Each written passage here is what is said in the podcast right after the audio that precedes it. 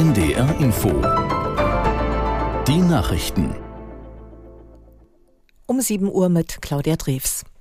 Die Weltgesundheitsorganisation WHO will dabei helfen, das Al-Shifa-Krankenhaus in Gaza schnellstmöglich komplett zu evakuieren. WHO-Chef Tedros berichtete von desaströsen Zuständen vor Ort. Aus der Nachrichtenredaktion Felix Tenbaum.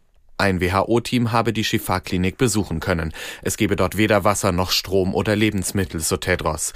Die WHO-Beschäftigten hätten Spuren von Schüssen und Gewehrfeuer gesehen und am Eingang des Krankenhauses ein Massengrab gefunden. Darin sollen mehr als 80 Menschen beerdigt worden sein. Nachdem bereits tausende Patientinnen und Patienten und auch medizinisches Personal aus der Klinik geflohen sind, befinden sich noch etwa 150 Menschen dort. Es sind vor allem Todkranke und Babys, die im Krankenhaus nicht mehr versorgt versorgt werden können. WHO-Chef Tedros forderte angesichts der Lage eine sofortige Feuerpause.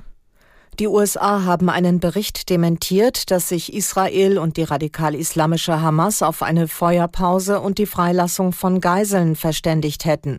Eine Sprecherin des Nationalen Sicherheitsrates erklärte, man arbeite weiter hart daran, eine Einigung zu erzielen. Zuvor hatte die Washington Post berichtet, es habe eine Vereinbarung unter Vermittlung der USA gegeben. Bisher stimmt Israel vorübergehenden Kampfpausen zu, lehnt aber eine Waffenruhe ab, solange nicht alle Geiseln freigelassen werden.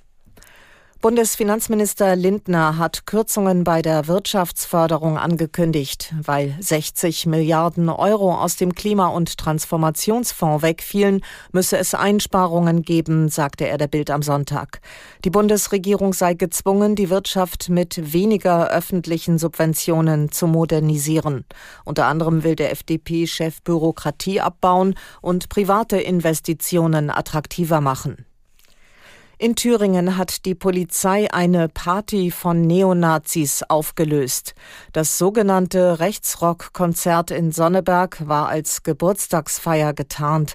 In der Halle hingen Hakenkreuze und es wurden rechtsradikale Parolen gerufen. Gegen die Organisatoren wurden Ermittlungsverfahren eingeleitet. In Europa gelten ab heute neue Regeln für Privatkredite.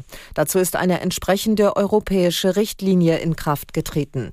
Demnach müssen Menschen klare und verständliche Informationen zu Kreditangeboten erhalten, zum Beispiel wie viel es kostet, sich Geld zu leihen. Außerdem gibt es strengere Vorschriften für Werbung. Damit sollen vor allem Haushalte mit geringerem Einkommen davor geschützt werden, sich zu überschulden. Die deutsche Fußballnationalmannschaft hat ein Freundschaftsspiel gegen die Türkei mit 2 zu 3 verloren. Das entscheidende Tor für die Türkei fiel durch einen Handelfmeter in der zweiten Halbzeit. Nationalmannschaftsreporter Jens-Jörg Rieck sieht das deutsche Team noch längst nicht in EM-Form. Die DFB 11 ist genau da, wo sie vor der kurzen Ära von Julian Nagelsmann war. Ein guter Start, na klar, das Tor von Kai Havertz, aber am Ende reichte es wieder nicht, weil die deutsche Abwehr viel zu viele Fehler macht. Zwei lange Bälle hinter die Kette und schon stehen die Gegenspieler wieder blank. Deutschland kann trotz des unglaublichen Niklas Füllkrug, der jetzt im zwölften Länderspiel sein zehntes Tor machte und zum 2 zu 2 zurückkam, das Spiel am Ende eben nicht gewinnen. Und so bleibt am Ende viel Ernüchterung. Das kleine Fünkchen Hoffnung vor dem Heimturnier in Deutschland Deutschland wurde in der kalten Berliner Nacht von der Türkei einfach ausgeblasen. Das waren die Nachrichten. Das Wetter in Norddeutschland. Viele Wolken, vielerorts Regen bei maximal 8 bis 12 Grad. Auch morgen meist bewölkt mit Schauern bei 9 bis 11 Grad. Und am Dienstag sieht es nicht viel anders aus, nur etwas kühler, wolkig mit Schauern bei 6 bis 8 Grad. Es ist 7.04 Uhr. NDR Info Podcast jetzt. Vertikal, horizontal. Glaubens- und Gewissensfragen. Ich habe jetzt schon öfters Angst, besonders jetzt. Also als Jüdin und Jude denkt man, glaube ich, eh immer darüber nach, wie es seinen Kindern mal gehen wird.